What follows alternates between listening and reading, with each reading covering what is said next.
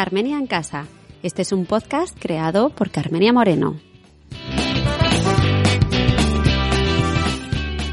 Bienvenidos un día más a mi casa, yo soy Carmenia y hoy estoy aquí al, teléfono con Juanra de Arte Compacto. Hola Juanra. Hola, ¿qué tal? Qué gusto estar en tu casa. Uy, em, em, a mí me encantan los invitados que traigo, cada día son más top. Es que yo soy súper fan de vosotros y me ha, encantado que, me digáis que sí con, tantas ganas. Muchas gracias. No, estamos encantadísimos, claro que sí. Una pena que no podamos estar los dos, pero es que, bueno, sabes que Bernardo, que es la otra parte de Arte Compacto, que bueno, realmente es casi como el, el corazón de Arte Compacto, pues es que está hasta arriba estos días de trabajo y entonces pues no ha podido. Pero bueno, estoy yo. Ya, eh, no me extraña, pero no me importa, ¿eh? Porque sois los dos igual de importantes. Así que yo estoy encantada con cualquiera de vosotros dos. Gracias, gracias. Pues, oye, Juanra, mm, a mí me gusta mucho vuestro podcast, porque aparte que es un podcast súper interesante de arte, hacéis mm, reflejar el, el, amor que tenéis al, al arte en general y, a vosotros, porque se, se os ve súper sincronizados, súper cariñosos, súper divertidos y me encanta cómo transmitís ese amor que tenéis. Es nuestra, nuestra intención, yo creo, sí, contar, contar el arte como lo contamos nosotros entre nosotros, como hablamos entre nosotros de arte, ¿no? Y entonces, claro, pues como es natural, pues evidentemente también se nota pues si un día tenemos un día peor también, el día que estoy yo un poco más desesperado, pues se nota, eh, o el día que estamos genial, pues se nota efectivamente que nos sonreímos, ¿no? O que nos compenetramos, pues claro, es que estamos aquí todo el día juntos y somos pareja además, claro, como sabes. Entonces, pues se nota, claro, sí, sí, se nota era nuestra intención también. Pero es que transmitís, además, yo creo que es muy importante esta divulgación que hacéis desde un, un, punto de vista accesible, porque hay mucha gente que habla de arte en unos términos tan academicistas que uno se pierde, ¿no? Pero vosotros lo hacéis desde la accesibilidad, en que cualquiera que os escucha puede entender perfectamente de lo que habláis, y eso me parece un valor súper añadido. Jo, gracias, gracias. Me encanta que me lo digas, porque es realmente lo que siempre intentamos, y de hecho siempre decimos, oye, mm, se habrá entendido, ¿no? Todo lo que queríamos contar, porque estamos cansadísimos de escuchar a gente hablar de arte eh, que lo hace bueno, pues eso, desde, desde un punto de vista muy erudito y realmente no sé si es que lo hacen para darle más categoría a eso de lo que están hablando y realmente creo que no, no, no hace falta, ¿no? Eh, estás hablando de obras de arte clásicas que todo el mundo reconoce y valora, pero también se puede hablar de ellas desde un punto de vista tranquilo y con palabras normales y, no sé, no, no le veo yo la necesidad de hacerlo todo el rato todo muy erudito, ¿no? Y sin embargo, la mayoría de gente que habla de, de arte lo hace así. Y bueno, nuestra intención era precisamente lo contrario, acercar el arte, pero tampoco quitándole hierro, ¿no? Simplemente es explicando todo lo que hay. Si es una, un concepto un poco más complicado, pues explica también así, con toda su complejidad, pero usando palabras normales, vamos, para que todo el mundo lo entienda. Pues muy buena labor que tenéis y recomiendo a todos los oyentes, si no os conocen, que echen un ojo a vuestro podcast, porque es fantástico. Y bueno, que te he traído porque yo soy súper fan del arte, yo soy artista también, yo hago grabado en mi tiempo libre y bueno, llevo pintando desde pequeñita. Y como mi sueño sería trabajar en un museo. Y yo creo que tú trabajas como en el mejor museo de toda España donde se puede trabajar. Bueno, uno de los mejores, sí, sí. Uno de los mejores, por no decir el mejor, pero bueno, vale. Uno de los mejores. Entonces me gustaría que nos cuentes tu experiencia, porque tú estás trabajando en el Museo del Prado, ¿no? Efectivamente, trabajo en el Museo del Prado, soy personal laboral fijo allí, o sea que pasé mi oposición, mis, mis pruebas y estoy ya con mi plaza allí.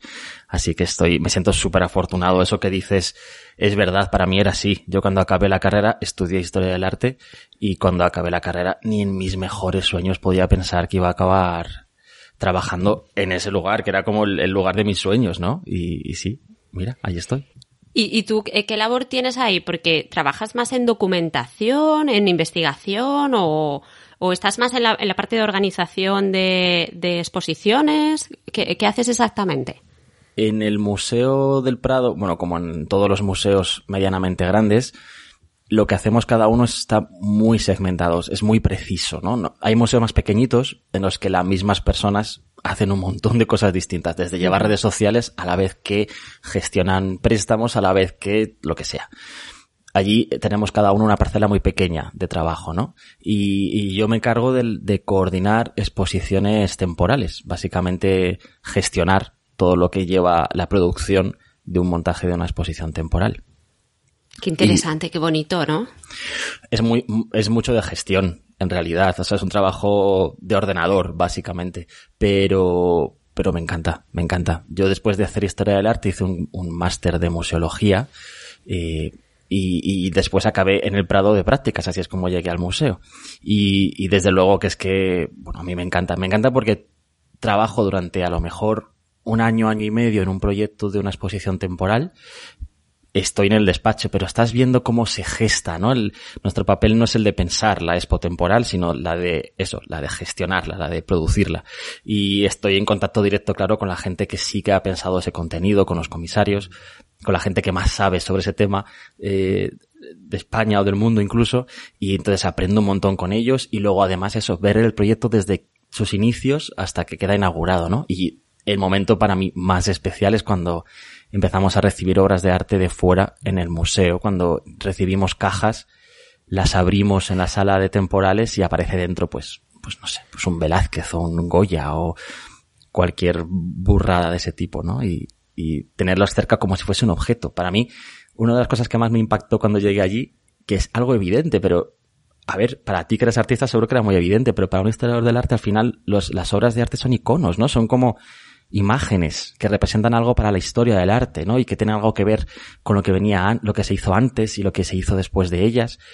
Cuando llegué al museo me di cuenta de que además de eso son objetos, objetos de tres dimensiones con su vejez, mm, con sus características físicas normales y, tenerlas allí, pues eso, un objeto, boca abajo, boca arriba, mm, colgada en el suelo, bueno, en el suelo con seguridad siempre, pero no verlo como un objeto y eso me pareció brutal y, y, todavía sigo como creo que se nota ¿eh? sigo enamorado de mi trabajo a pesar de que llevo ya tiempo allí Qué suerte, qué suerte. Y hombre, yo supongo que también las obras, nosotros ahora con la distancia sí que las valoramos así como objeto de arte, ¿no? Pero supongo que en su día era un objeto para decorar, para decorar tu casa, para decorar el palacio, ¿no? Que al final el, el objeto, o sea, el objetivo de la obra era ser algo, ¿no? No sé, me estoy fallando, pero, pero que le hemos dado, le hemos dado ese valor que tienen las cosas y, llega un momento que ya pierdes la, la, percepción, ¿no? De, oye, que es una cosa que, que se coge y se, se, cuelga y se quita y se mete en una caja. Exacto, y es menos, ¿cómo decirlo? menos sensible, menos eh, arriesgado moverlo de lo que pensamos. Siempre pensamos, oh, no, es que es muy delicado, nadie se puede acercar a una obra de arte. En realidad son súper resistentes las obras de arte, si no, ¿cómo van a aguantar 500 años aquí entre nosotros, ¿no? En realidad son muy resistentes. También es verdad que todo el mundo, o sea, siempre, desde que se hizo esa obra de arte, alguien la ha querido cuidar, la ha querido conservar y cuidar. Eso es también por, eso es, evidentemente habla de ellas también, ¿no? Y, y, se han conservado por eso. Pero vamos que sí, que son, son más resistentes de lo que pensamos y efectivamente son objetos que suben, bajan, se meten en cajas y esas cosas. Mira, yo tengo un pequeño taller que, que, compartimos varios artistas. Es un espacio que está genial localizado porque está puerta con puerta con el Museo de Arte Contemporáneo de Alicante. Estamos en la puerta de al lado. Y, y entonces nosotros tenemos muchas cosas porque hay muy buena relación entre los que están en el, en el taller y, y los, del, los del museo. Hay muchas colaboraciones conjuntas y tal.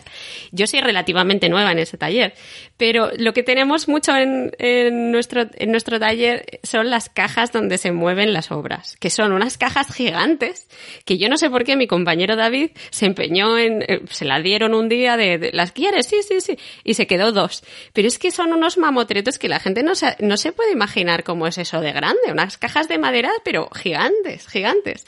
Y yo estoy viendo las cajas de, tira las cajas estas. Entonces las ponen vertical, las ponen horizontal, eh, eh, la ponen vertical, entonces le ha hecho como una casita a su hija, después la tumba y le mete vinilos dentro. O sea, eso va cambiando, pero, pero al final le da pena tirarlas y, en verdad a mí también, ¿eh? Porque al final tiene ese hora de romanticismo, de no sabemos qué cuadro hubo ahí dentro.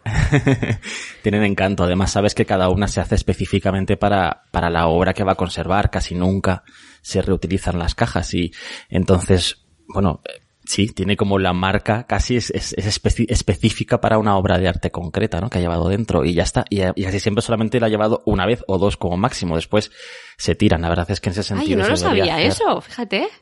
Se debería hacer un esfuerzo por mm, ah, reciclar más y por reutilizar más, pero es verdad que el, casi todos los museos que prestan obras te exigen que hagas una caja específica para su obra, con sus medidas, específica, eh, perfecta para su conservación. Algunas son cajas dobles y eso hace que tenga aún más dimensiones. Eh, otras son perfectas para conservar dentro de la humedad, para que no entre por cualquier motivo que pueda dañar esa obra específicamente. En fin, que son específicas para cada obra y, y, eso, y que, que, además son estéticas por fuera, es lo que tú decías. Yo, yo en mi casa tengo una, tengo una, una cajita de una obra de arte pequeña que uso para guardar manteles. Entonces, bueno, pues es que es muy mona. Tiene ahí sus fechas de la exposición, sus cosas, sus pegatinas de haber viajado por el mundo. Mola. Qué chulo. ¿Y tú sabes de qué obra era? Sí, sí, sí, sí. Era de un vaso de cristal de roca que tuvimos en una exposición del entorno al tesoro del delfín que es un, grupo de piezas de un, de, de, un tesoro de vasos y de jarras del rey francés que está ahora conservado en el Museo del Prado y trajimos algunas obras de fuera, de Francia y de otros, de otros sitios. Entonces, esta era una caja de una, de una pieza de cristal. Qué guay, qué pasada. Oye, Juanra, y tú eres muy jovencito. ¿Eres de los más jóvenes del museo? ¿O no? Porque no sé por qué yo me imagino que el, personal del museo es todo gente muy mayor y como que tú me rompes el, esquema mental que tengo. Mira, el primer día que yo llegué allí de prácticas, que yo tenía, eh, pues eh, tendría 25 años. Y yo llegué asustado con mi americana y casi corbata, porque yo decía, es que el Museo del Prado aquí debe trabajar gente entre tú y yo, un poco casposa. y yo creo que era el único que iba con americana y sin Converse ese día que yo llegué de verano allí al Museo del Prado. O sea, la gente no es tan mayor ni tan, ni tan casposa como uno se puede imaginar antes de, de. O sea, es un prejuicio que tenemos, que nos imaginamos una institución así como tan seria, nos lo imaginamos como señores con chaqueta de tweed y barba y fumando en pipa. Y no es así. No es así. Queda alguno de esos, ¿eh? Queda alguno de esos. Pero no es así. Y de todos modos, sí, soy de los más jóvenes, ¿eh? De los fijos, de hecho, ahora mismo no lo sé, pero he sido el más joven hasta el año pasado, seguro. Lo sé porque me tocó estar en la mesa de las elecciones de los sindicatos, que le toca por, porque sí al más joven de la institución, y ahí estaba yo, allí sentado como más joven de la institución. Mira, pues oye, es un mérito eso también, ¿eh? A ver, ah, eso significa que eres muy bueno.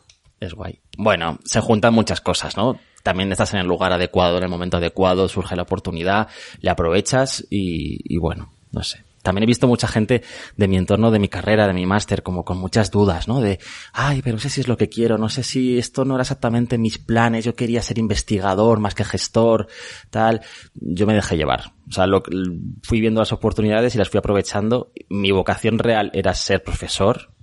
De hecho, en parte, el podcast para mí tiene esa parte de cubrir esa necesidad que tengo, ese gusto por enseñar sobre arte. Pero bueno, aproveché la oportunidad sobre la mesa que me surgió esta de la gestión y, fui tirando. Bueno, no sé, no. Qué guay, qué interesante. La verdad, yo creo que lo haces bien. Luego siempre puedes cambiar de, posición o opositar a otro puesto, me imagino, ¿no? O sea, que tampoco mm. está escrito en mármol que para siempre sea ese tu sitio, pero mientras tanto lo disfrutas, que eso está genial. Jo, ya estudié historia del arte por gusto, evidentemente no lo estudié pensando en, el futuro, como para encima ya después ponerme a ser más específico con, con, la, con el trabajo que puedo obtener, ¿sabes? Pues ya está, yo la gestión y estoy, como te decía, ¿eh? enamorado del trabajo. Y claro, yo creo que también todas las, las áreas son bonitas, así que se disfrutan de diferente forma, pero son bonitas todas. Y además mi trabajo lo que tiene es que como trabajo con todo el museo, porque para montar una expo temporal tienes que contar con todos, desde los arquitectos que trabajan allí que controlan los espacios o los ciclos de aire y temperatura de las salas, que todo se mide, todo se cambia para cada expo, eh, con los electricistas que manejan los focos que iluminan las obras, pero también eh, con bueno, con equipos de, de, conservadores, de restauradores. Puedo ir al taller de restauración y ver allí mm. las obras, por ejemplo, de Frangélico puestas en un, en un, en un caballete mientras los restauran, ¿no? O sea, tengo la la ocasión, la oportunidad de trabajar con un montón de equipos distintos. Entonces, aunque no sea mi trabajo todos esos, pero me voy enriqueciendo de todos ellos, la verdad. Y me encanta. Qué maravilla. Ay, qué maravilla. Te podrías quedar escuchando durante horas. Oye, y ahora con el confinamiento, yo imagino que es la primera vez que el museo se cierra desde la guerra civil, ¿no? Sí, creo que ha habido un par de ocasiones por huelga, huelgas de trabajadores en, las, en los 80, 70, 80. Pero sí, eh, por unas cuestiones así no, no de quejas, sí, desde la guerra civil, efectivamente. Está cerrado desde el día 13 de marzo, que nos mandaron para casa. el día que, que, todos nos metimos en casa, ¿no? ¿Y cómo te ha afectado a ti personalmente? ¿Has cambiado? O ¿Sigues gestionando los proyectos que estabas haciendo, pero desde casa? ¿Cómo estás trabajando en casa? Trabajamos desde casa, sí. Eh, no todos podemos trabajar desde casa. Pues, por ejemplo, los restauradores no pueden restaurar desde casa, efectivamente. Aunque hacen otras cosas, ¿eh? Preparan material para la web o para las redes sociales y tal. Pero bueno, no pueden restaurar. Yo puedo hacer mi trabajo al 100% desde casa. Eh, eso es una suerte. Aunque sí que es cierto que, dadas las circunstancias, mmm, respecto al futuro inmediato, el museo no tiene claro cuándo va a poder inaugurar esos proyectos que estaban previstos eh, para este año o incluso para el año que viene. O sea, están, están habiendo, está habiendo movimientos grandes de calendario, claro, de proyectos. Entonces esto bueno, a mí me está impidiendo trabajar con normalidad, porque ya no tengo fechas de inauguración y por tanto ya, pues es que no puedo seguir gestionando claro. cosas. Y además somos, al ser una claro, institución... porque hay cosas que no puedes saber eh, cuándo va a llegar y los envíos y supongo que también afectan los envíos de obras y todo, todo el todo. tema de aviones transportando obras y tal. Todo, todo. ¿Se puede decir en qué estabas trabajando o no se puede decir? Sí, estaba al punto de inaugurar ahora en junio una expo sobre Marinus, que es el pintor este que por nombre casi nadie lo conoce o poca gente, pero si ves una obra suya todo el mundo las conoce. Esas que estas obras flamencas que representa a, a, viejos feos con moneditas en la mano y su mujer al lado en un, en un interior. Ah, sí, sí, sé, sé cuáles son. pues un, una exposición pequeñita sobre, sobre este pintor. Y además estoy trabajando en otros proyectos ya para el año que viene, incluso para dentro de dos años. O sea, trabajamos como ah. a dos años vista desde antes de la inauguración en cada proyecto y llevamos, ah, cada uno llevamos como dos o tres proyectos a la vez que están en puntos distintos de esa, de esa elaboración, de esa preparación, ¿no? Entonces, pues, eh, pues eso, estaba en un punto casi de inauguración con esta de Marinus, pero a la vez estoy, pues, por ejemplo, licitando transportes para el año que viene, porque al ser un museo público tenemos que contratar todos los servicios que necesitamos, que son muchos, a través de, de pues eso, de, de toda la, la, la, ley pública de contratación. Y está todo parado también ahora. Entonces tampoco podemos avanzar claro. con eso. Con las empresas no podemos trabajar, no podemos hacer gran cosa en realidad. Así que bueno, estoy trabajando dentro de mis posibilidades, sí. Y por lo demás, al menos no madrugo. Al menos no madrugas, eso está muy bien. y bueno, cuéntanos algunas cositas de las iniciativas que ha hecho el museo ahora, porque ha hecho un montón de cosas, ¿no? Sí, claro. La función del museo básica es hacer llegar a la gente conocimiento sobre sus colecciones y la colección en sí misma. Y claro, Ahora mismo el museo está cerrado, pero lo que ha intentado, que realmente lo lleva haciendo mucho tiempo ya, es acercar el museo y sus colecciones a todo el mundo, estés donde estés. Ya lo hacíamos, o lo hacían, con, con la gente que está muy lejos, ¿no? Eh, a través de redes sociales y eso. Y, y ahora, claro que estamos todos lejos del museo, aunque estemos en Madrid, pues querían que, que, todos tuviésemos acceso a su, a su colección, a su conocimiento. Entonces, bueno, han sacado el hashtag y el concepto Prado contigo, uh -huh. que básicamente es la idea esta de que el museo cerrado, pero, pero sigue contigo, ¿no? Y ha habido un montón de acciones online eh, para, a través de las redes sociales y la web, pues eh, eso, difundir conocimiento básicamente, ¿no? La colección del Prado está al 100% en la página web disponible, o sea, hay fotografías de todos los dibujos, de todos los cuadros y todo lo que tenemos allí conservándose, eh, se puede acceder uh -huh. a través de la página web, pero es que además, bueno, pues sí, han hecho un montón de cosas con esto de Prado contigo. Lo nuestro, de hecho, bueno, arte compacto no tiene nada que ver con el Museo del Prado, más allá de que nosotros trabajamos en el Museo del Prado, pero también hemos dedicado estos días unos programas especiales a hablar solo de la colección del Prado, porque normalmente hablamos in situ, de hecho, de obras de cualquier institución y lugar. Uh -huh. O incluso iglesias, monumentos o lo que sea. Y sin embargo, estos días hemos decidido hablar desde casa solo, únicamente sobre obras del Museo del Prado. Entonces, lo nuestro es como part, parte del Prado contigo, pero sin serlo oficialmente. Y entonces, bueno, el Prado contigo, pues yo que sé, por ejemplo, están haciendo directos en Instagram, que ya se hacían antes, uno al día, a, uh -huh. a las 10 menos 10 conectaban como unos 10 minutitos de duración tenían y allí pues eh, o, o, el chico que lleva redes sociales o incluso nosotros los trabajadores eh, hablábamos cada día de algo, ¿no? Esos 10 minutos para todo el mundo. Y ahora lo que hacen es una vez a la semana conectar con algún conservador, algún alguien que pueda contar algo desde su casa. Y además están como una hora, que creo que es el máximo de los directos de Instagram. Y son súper interesantes. Muy Fenomenal eso, ¿eh? Sí, la verdad es que sí. Y también ahora han empezado, creo que esta semana, a sacar vídeos de unos 10 minutos en los que también trabajadores del museo cuentan algo sobre una obra de arte menos conocida. ¿Sabes? La intención es como hacer, acercar obras que son muy valiosas pero que tampoco todo el mundo conoce. El primero lo ha hecho el director sobre un retrato italiano que nadie se fija en él y que realmente es una pasada. Y, así cada semana van a, van a seguir subiendo también vídeos cortitos eh, de ese tipo. Qué guay. Pues al final son un montón de cosas lo que van haciendo. La, la idea también es mantener activo, ¿no? La, la cuenta porque es la cultura que está ahí y que si no nos podemos acercar, al menos se acerca a nosotros, ¿no? Es lo de Mahoma con la montaña. Exacto, exacto. De hecho, es que la página web del Prado, eh, creo que ha batido, lo he visto en prensa estos días, ha batido récords eh, históricos de visitas durante este confinamiento, porque claro, bueno, eh, la gente tiene más tiempo y como están ofreciendo tantas cosas, pues es que creo que está teniendo una cantidad de visitas brutales. Y, es muy guay, yo me alegro mucho por ello, claro. Pues me alegro, me alegro mucho. Te quería decir que hay un par de cursos larguis, eh, como largos y, potentes, cursos online para todo el que quiera, además son gratuitos. Uno sobre Velázquez y otro sobre el Bosco. Eh, ya se hizo una edición del Bosco hace un tiempo que tuvo como unos 35.000 alumnos o algo así, una barbaridad. Y porque está disponible en un montón de idiomas, en inglés, en francés, en, bueno, en castellano, por supuesto. Entonces, bueno, pues es, es guay y eso, son gratis y, y dan un montón de conocimiento, está muy bien. vimos a Rafa y yo el otro día, ¿qué era? Un...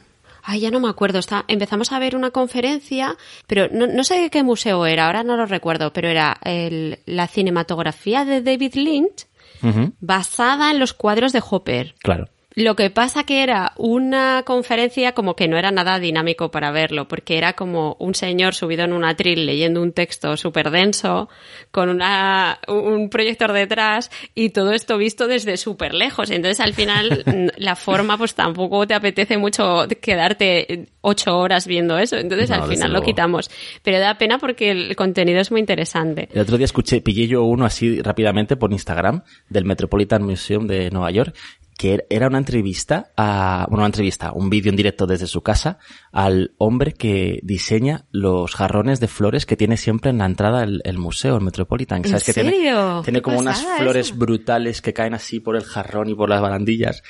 Y, y, bueno, pues eso, han hecho una entrevista al señor que lo, que lo compone, que parece ser que es como de una familia que siempre se ha dedicado a eso y súper interesante. O sea, está guay dar a conocer cosas, ¿no? Así de ese tipo, que nadie pensaría. Sí, sí, por supuesto. Pues mira, yo te voy a contar las acciones que han hecho los museos así más importantes de Alicante, ¿vale? Porque los he estado mirando y por si los oyentes pues también les interesa acceder a los, a los museos de aquí, ¿vale?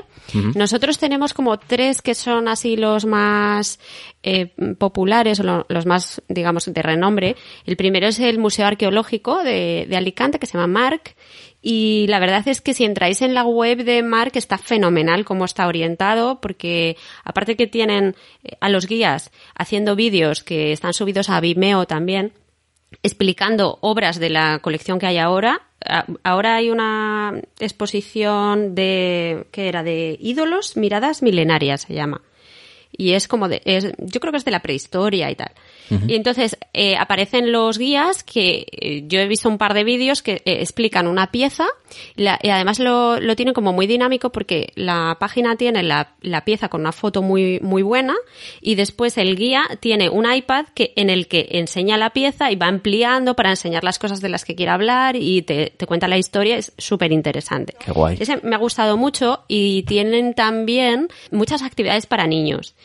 Y fíjate, como es un museo de, de arqueológico, ¿no? Que tiene una parte muy importante de la prehistoria, pues tiene muchas actividades que están como ambientadas en la prehistoria, pero para niños. Entonces, por ejemplo, te enseñan a hacer un ídolo portalápices, por ejemplo. o, eh, o cerámica cuneiforme. Qué guay. No, campaniforme. Y entonces, eh, pues hay un taller que te sale uno de los animadores del museo y tal, con barro y tal, haciendo, enseñando a hacer un, cuenco y tal. Entonces mola porque es llevar a los niños un poquito a la prehistoria, ¿sabes? Desde casa, que lo pueden hacer en casa. Entonces hmm. está muy chulo. Hmm.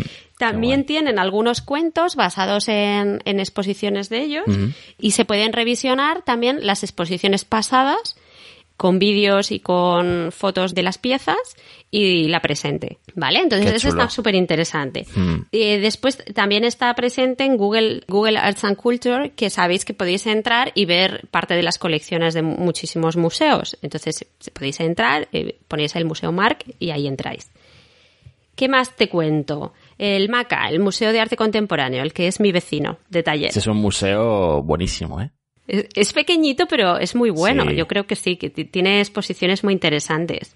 Y bueno, pues aquí tienen secciones que están como más, más orientadas también a niños para hacer actividades en casa. Entonces tienen algunos de mapas para trabajar y crear historias de la narrativa a través de mapas históricos. Tienen también otras acciones como pintar platos para el Día Mundial del Arte. Hicieron el año pasado para mm, una actividad para familias que era pintar platos. Y entonces pues la han traído otra vez. Y luego tienen una, una acción en Instagram que está muy chula, que es un minuto por obra. Entonces ponen un vídeo de un minuto de una obra que te explican así rápidamente esa obra. Y eso está muy chulo. Qué guay. Y eso es súper difícil, ¿eh? Es dificilísimo explicar una obra de arte en un minuto. En un minuto, ¿eh? Y además de arte contemporáneo, que me parece súper difícil. Locura absoluta. En diez ya es difícil, en un minuto ya no me puedo ni imaginar. Pero está muy chulo porque tiene muchas, muchas actividades para niños que a mí me parece fundamental acercar a los niños al arte, ¿no? Y, estos días que están los niños ya que gritan por la ventana estoy harta de pintar, no sé si lo has visto. No lo he visto. Hay niños ya que gritan estoy harto de pintar. No me extraña. Pero, pero bueno, ellos tienen, pues, por ejemplo, unas plantillas del equipo crónica que tú te descargas y completas y haces colas y tal. Y entonces luego también sugieren que la gente haga fotos de todas estas obras y después van a hacer una exposición con todas las obras que la gente haya hecho. Qué guay, qué chulo. O sea, eso está muy chulo. Sabes que en el Thyssen, por cierto, tienen un concurso de fotografía para esto de imitar los cuadros mediante fotos o lo que tú te hagas en casa, ¿no? Que lo habrás visto, que está muy, de moda ahora en redes. Lo he visto, lo he visto. En el Thyssen ya han estado haciéndolo un par de años, o sea, que no es que se hayan sumado al carro ahora, es que ellos ya eran precursores de toda esta idea. Y ahora tienen un concurso abierto que gente hasta los 35 años, eso sí, eh, te puedes inscribir y subir eso, reinterpretaciones de algunas obras que ellos te dan de su colección, pues ya sea en fotos utilizando cosas que tienes en casa, cualquiera, o incluso pues con macarrones, ¿sabes? Te pones a recrear con macarrones una obra de arte o con lo que quieras, vamos. O sea, también lo pueden hacer los niños y tal. Entonces haces la foto, la, la inscribes a, la, la, te inscribes tú, lo subes a Instagram y tal, y luego tienen un premio además que hacer una gala nocturna en el Thyssen para entregar los premios y tal y cual, está súper chulo. Es muy guay. Qué chulo, yo eso no me había enterado, ¿eh? Me voy a meter. Pero ya me paso de años. Puedo, puedo poner a Rafa a hacerlo, que Rafa tiene menos de 35. Aquí también nos pasa, ¿eh? Que Bernardo se pasa y yo todavía entro, o sea que estoy ahí como... es el momento de quitar años de, encima, ¿no? Es como, no, no, no mires el carnet. Pues mira, eh, por último te voy a contar lo que ha hecho el MUBAG, que es el Museo de Bellas Artes, ¿vale? De aquí. Bueno, este es un museo más pequeñito y yo diría más humilde porque mm, a mí me da la sensación que no tiene mucho presupuesto. Las veces que he ido estaba yo sola, es como que la gente no sabe que existe, ¿sabes? No está muy bien publicitado y, y, a mí me da un poco de pena porque es un museo muy bonito que se centra en el siglo XIX y, y, tiene mm, cosas que son maravillosas, pero que, ya te digo, tiene poca afluencia de público. Mm. Y fíjate que está muy, muy cerquita del ayuntamiento y del Museo Maca pero los, mm, no sé, se ve que no lo publicitan en las guías turísticas o lo que sea. Qué pena. Pero bueno, entonces ellos tienen, tienen también algunas acciones, pero ya he visto que tienen menos. Y lo que hacen ellos es que están poniendo como, bueno, algunos vídeos de restauradores del museo que han restaurado obras y entonces te explican todo el proceso y los problemas que han encontrado y cómo lo han resuelto y es súper chulo de ver bueno, yo sí, es un poco friki de estas cosas y lo veo, me puedo tirar dos horas viéndola. A lo mejor alguien dice, madre mía, qué aburrimiento, pero a mí me gusta. Y luego, cada día hacen una cosa diferente, ¿vale? Los viernes ponen un reto artístico. Por ejemplo, esta, esta vez habían puesto un bodegón de Juan Gris y entonces pedían a la gente que imitaran o que hicieran con cosas de su casa un bodegón. Entonces, el viernes lanzan eso y el lunes publican las fotos en álbumes de, en Instagram y se pueden ver todas las cosas que, publica la gente, que hace la gente. Luego los martes dedican la jornada a un artista de su colección y entonces eh, se centran en, contarte pues la pues un artista en concreto y te enseñan algunas obras. Es decir, los miércoles enseñan cómo pintan eh, cómo pintaban los artistas del siglo XIX. Entonces ponen fotos de cómo sería un estudio y tal. Y, tienen unas cosas que es lo que más me ha gustado de todo, porque me ha parecido muy interesante, que es a través de una obra de, de la colección hacen como, digamos, un dibujo de estos de colorear en línea, ¿no? Y enseñan el sombreado para que los niños aprendan si el sol está a la izquierda, dónde caen las sombras, ¿no? Y entonces tienes las plantillas que te puedes imprimir y te, van poniendo el sol en diferentes posiciones para que los niños vayan jugando con las sombras y vayan aprendiendo un poco del claroscuro, de las sombras y las formas y tal. Y eso me ha parecido muy guay. Qué guay. Y además los padres lo agradecerán porque pueden dedicar un rato a estar con los niños ocupados con eso. Pues sí, la verdad. A mí, a mí te has, ya, yo me lo he descargado todo, ¿eh? No te creas que no lo voy a usar yo también. Así que, bueno, pues eh, para los oyentes, por si no conocéis estos museos, que a lo mejor no son tan populares como, como el Museo del Prado, pues que podéis acceder también y, ver alguna cosita más. Yo creo que es que hemos tenido un montón de, de, oferta en realidad ¿eh? durante el confinamiento. Ya hablo en pasado sobre el confinamiento, porque ya lo vemos tan cerquita al final, eh, pero aquí en Madrid me temo que voy a estar un tiempo todavía confinado, pero bueno. ya, yo creo que también. Igual en Alicante igual salís un poco antes que aquí. no sé, a mí ya me está dando miedo salir. Yo creo que, que mi casa es el lugar perfecto para vivir el resto de mi vida. Ya no necesito salir para nada. Yo también me he acostumbrado ya, ¿eh? No sé si me apetece mucho volver al ritmo de antes. Yo, lo que te decía antes, odio madrugar con toda mi alma. Ahora madrugo para trabajar, pero no tanto. Claro, es que yo antes me levanto, en mi día a día me levanto a las seis para poder llegar a trabajar a las uh, ocho. Uh. y claro, ahora me despierto a las ocho y cuarto y es un gusto, ¿sabes? Que estoy encantado. Y eso también, ya, o sea, eso ya es madrugar, pero para, estoy encantado, encantado. Me podría acostumbrar hombre, a... es una, una gran diferencia, ¿eh? Dos horas de dormir más, hombre. Y por la noche, viendo series y cosas en el sofá, muy a gusto. Oye, Juanra, ¿qué me, ¿qué me recomiendas? Venga, ¿me vas a recomendar una serie, un libro, una peli? ¿Qué me recomiendas? Pues una serie que seguro que mm, todo el mundo conoce ya, en realidad, pero es que es a lo que me he enganchado estos días porque mm, es The Good Fight. Pues mira, yo, yo no he visto nada, es que no sé ni de qué va. Ay, qué bien. Pues es como una segunda parte de, de, de la, la primera era The Good Wife y la segunda es The Good Fight, pero en realidad no hace falta ver la primera para ver la segunda. De hecho, yo no he visto la primera.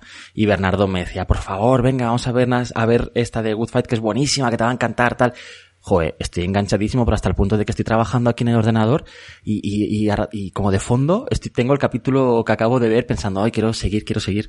Es sobre en la cabeza, ¿no? Estás ahí rumiando, en ¿no? La cabeza, ¿Qué ha pasado? Exacto, sí, sí, sí.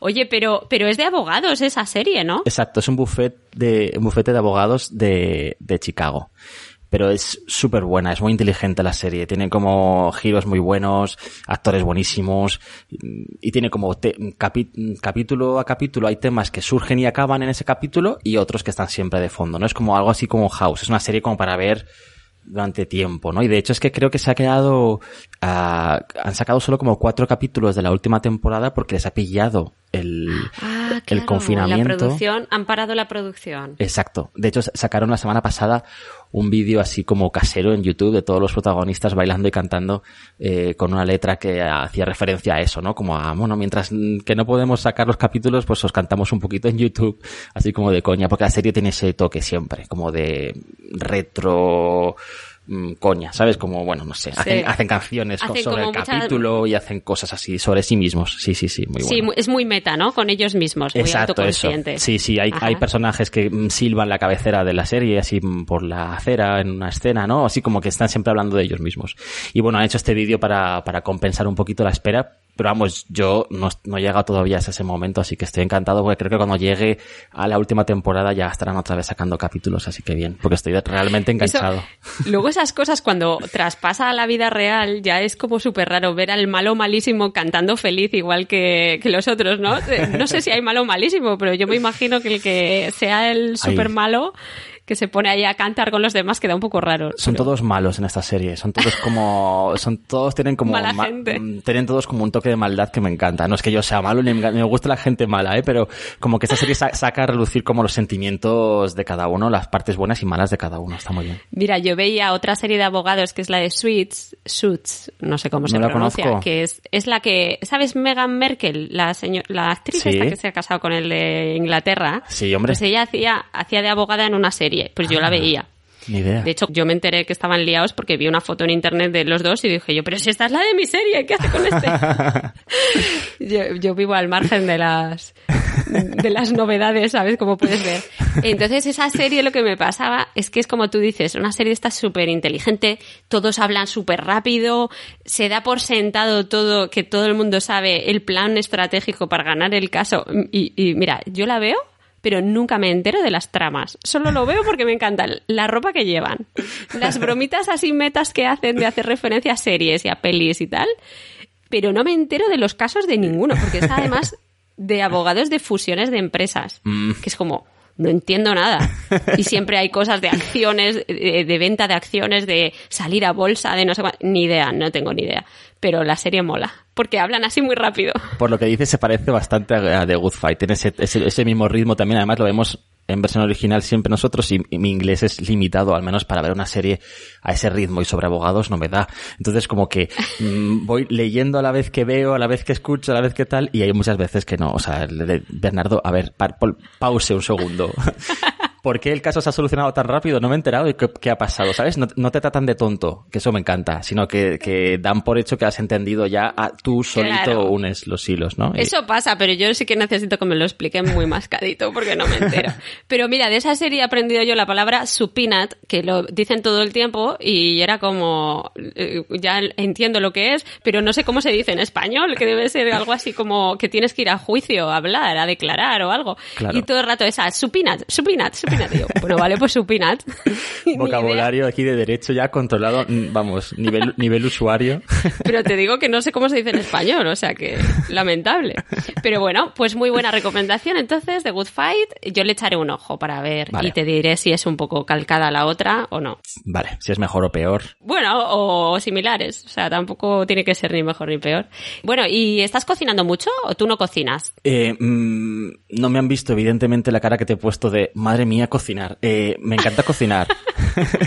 me encanta cocinar, pero no lo hacemos. La verdad es esa. Eh, ¿No? Cocinamos lo justo para sobrevivir y no morir de hambre. Casi cada día, pues, o ensalada de pasta o arroz con pollo o, ¿sabes? Así como... No me digas. Sí, sí. Es verdad que tengo como un par de platos estrella que no son lo de todos los días y ya, porque en el día a día nosotros en la rutina habitual de trabajo comemos en el trabajo. Tenemos un comedor allí de trabajadores del Prado con un precio muy bueno. Entonces, pues como que comemos allí y la cena siempre es como algo rapidito en casa y ya está. Y, y realmente es que no, no, no, nunca tengo tiempo para ponerme a cocinar tranquilamente. No es una de mis prioridades. Bueno, pero ahora no tienes excusa porque llevas aquí dos meses sí. en casa metido casi. Entonces, Ahora ¿has- sí. ¿has, has buscado recetitas y eso o no? He perfeccionado alguna receta de mi madre. Porque mi madre es de, mi madre es de Alicante, está allí cerca de ti. Y entonces ella hace unos arroces maravillosos y, y, y me encantan, me encantan. Y entonces, bueno, pues he intentado perfeccionar una, un par de, un par de recetas de arroz que mi madre hace toda la vida y que me encantan. Y, y bueno, de hecho, yo creo que lo he conseguido, ¿eh? Tengo a Bernardo que ha probado los de mi madre y ahora está probando los míos y me dice, no, sí, sí, venga, va, se parecen mucho, es verdad que está muy bien. y yo le mando Muy fotos bien. a mi- Oye, que sepas que eso es, eso es muy, muy alicantino, lo de probar arroces y luego decir, "Mm, es mejor el de mi madre. Es mejor el de tal. O sea que eso viene en el ADN de lo- del alicantino. Bien pruebe así, lo que sí, pruebe, sí, siempre sí. es mejor el, el que hace su padre o su madre. O sea que... Sí, es verdad. Yo creo que es porque cada uno tiene ya hecho el paladar al de tu casa y te gusta ese y ya está. Pero bueno, yo eh, al menos me, me conformo con conseguir que el sabor del mío se parezca al sabor de mi madre. Lo que sí que consigo es que el punto me salga perfecto, oye. Perfecto. Mis- Oye, pues mis- es difícil, ¿eh? yo no sé hacerlo bien. Pues yo estoy súper orgulloso. ¿Y cuál es el que has, has perfeccionado? Pues mira, el de, el de conejo con judías verdes es el que tomo. Vale. Porque no soy vegano ni nada. Eso me gusta porque tengo, tengo conejo en, el congelador porque compramos precisamente para hacer arroz. Así que dime tu receta y así le voy a decir a Rafa que la haga. Porque él es el que hace el arroz. Seguro que la conoces tú, Rafa, la conoceréis ya. Nada, pimiento rojo para empezar, así como bien, bien de aceite, ¿eh? Lo fríes y lo sacas. Judías verdes, lo fríes y lo sacas. Y luego el conejo, o el pollo si no tienes conejo, que yo a veces lo hago con pollo. Ya sé que para muchos alicantinos esto puede ser una locura, pero mm, ah, mira, cuando tengo pollo, pues hago pollo. Pues no, es eh, buenísimo también. También, ¿verdad? Y ya está, y vas ahí compartiendo el aceite de todos esos ingredientes para que el gustito se quede ahí, ¿no? Y luego los juntas todos, le pones un poquito de pimentón dulce y ya está, y que hierva un ratito para que genere el caldito y ya está, y luego pones el arrocito y te sale súper rico, de verdad. Así lo dices, parece súper súper fácil de hacer y luego a mí me sale duro o con mucha agua o blandengue, pero pillarle el punto. Te iba a decir los tiempos, pero no te van a servir porque sabes que es diferente según el agua y el agua de Madrid es diferente al agua de Alicante, evidentemente. Evidentemente. Así que no pero vamos, aquí son, aquí son como cuatro partes de agua por una de arroz, tal cual, arroz bomba, vamos. Y y después 10 minutos súper fuerte el fuego y otros 10 minutos mm, flojito. Y, me, y ahí, ahí se queda. Perfecto. Oye, pues tú sabes que aquí, bueno, es muy típico lo de que los padres hacen el arroz, ¿no? Que las madres cocinan todo siempre, pero el domingo el padre hace el arroz. Sí. Entonces, eh, en la familia de Rafa, la verdad es que el, el padre de Rafa cocina, pero fenomenal, pero todo, o sea, la madre casi no cocina. Y, hace unos arroces que te mueres, pero hoy arroz eh, con costra, hoy arroz del señoret, hoy oh. arroz de no sé qué, de pata, de, conejo, de, bueno, hace 8.000 tipos de arroces. Pero a mí es una cosa que me da un poco de rabia, es que todos los domingos obligatoriamente hay arroz, ¿vale? Pero luego, por ejemplo, si sobra, el lunes comen arroz, que ha sobrado, ¿no? claro. Porque además hace unas perolas gigantes. Pero es que a lo mejor el miércoles se van a comer un menú del día y piden arroz. Pero dicen, mm, no está tan bueno como el de Jaime. Pero es que luego se van a hacer una celebración especial y van a un restaurante a celebrar algo y piden arroz también. Pero siempre es, no es tan bueno como el de Jaime. y yo les digo, pues pide otra cosa. Si no te va a gustar, pide otra cosa. Bueno, les va, les va, les va generando esa confianza en el arroz de Jaime. Esa es como, buena vez. Claro, Es que no voy a encontrar jamás, mira que lo intento y no consigo encontrar uno mejor, mejor que el de... Y yo es eso, yo les digo, pero si, si sabes que te va a decepcionar, pide otra cosa, no pidas el arroz. yo no me lo hago, me encanta el arroz y, y, y, siempre que puedo como arroz, o sea, soy arrocero absolutamente. Podría comer todos los días de la semana arroz y me da igual, me gusta. El arroz blanco mmm, cutre de hospital me gusta. El, el tarrito de un minuto al microondas me gusta y me gusta el arroz más elaborado como el arroz con costra o lo que sea. Es que me gustan todos, me encantan. Además es muy de Elche el arroz con costra, o sea que tu familia lo tendrá dominado también, ¿no? Lo tienes súper dominado, sí, porque mis padres son de Elche y bueno, yo nací allí también, aunque mm, no lo suelo decir.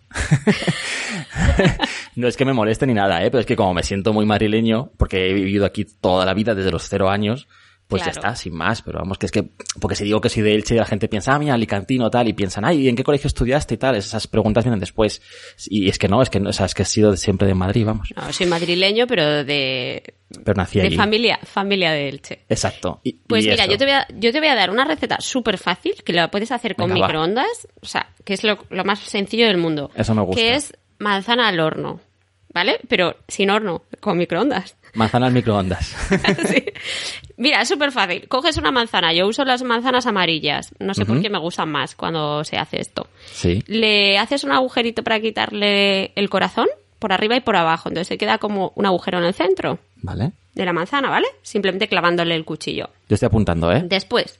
Sí, después la pones en un, en un cacharrito para meterlo en el microondas y le pones un poco de canela, espolvoreas así canela por encima de la manzana y una cucharadita de agua dentro del agujero, ¿vale? Lo metes en el microondas tapado con la típica tapa de plástico de microondas, pues lo tapas. Y yo lo meto como seis minutos. Y después lo abres y si ves que está todavía muy dura, lo, metes un poquito más. Es que yo, depende, a veces se hace muy rápido, a veces tarda más. Y después lo sacas y es una manzana como la típica manzana asada, pero es que te ha dedicado seis minutos y está buenísima. Qué guay, pues lo voy a hacer. Además el agua le va soltando como un sirope de así dulcecito de la manzana que luego cuando te lo vayas a servir pues lo pones por encima de la manzanita y tal y está súper bueno. Qué maravilla. Y así calmas la, el ansia por comer dulce, ¿no? De estos días que todos tenemos, a menos yo. Sí, y no tiene azúcar, es solo el de la manzana. La propia de la manzana, claro. A Rafa no le gusta mucho, dice que es como comida de hospital, pero a mí me encanta. tiene un toque, tiene un toque de... Bueno, es que los postres con fruta suelen ser, ¿no? A mí tampoco me encanta, por ejemplo, la tarta de manzana. Es algo que, bueno, es que... A ya mí que, tampoco. Ya que no como tarta, pues prefiero una tarta de chocolate o de oreo sí, o algo eso así. es verdad. Eso es verdad. Bueno, pues Juanra, muchísimas gracias por venir a mi casa. Me ha encantado, se me ha pasado volando este rato. A mí también, qué gusto. Yo seguiría hablando aquí una hora más. Madre mía, no me he dado cuenta. gracias a ti, de verdad, me ha hecho muchísima ilusión. Oye, a mí que todos estáis respondiendo también a mi llamada. Y fíjate, tú eres el podcast 40, si no me equivoco. Ah, Creo que eres el número ostras. 40 y nunca en la vida he hecho yo tanto podcast, ¿sabes? Así que estoy muy orgullosa. Qué guay. Y encantada de tener personas tan interesantes como, como tú. Gracias. Así que muchísimas gracias, cuídate. A ti, igualmente. Hasta luego. bien. Un besito. Este es un podcast con licencia Creative Commons y la canción utilizada es de Quincas Moreira.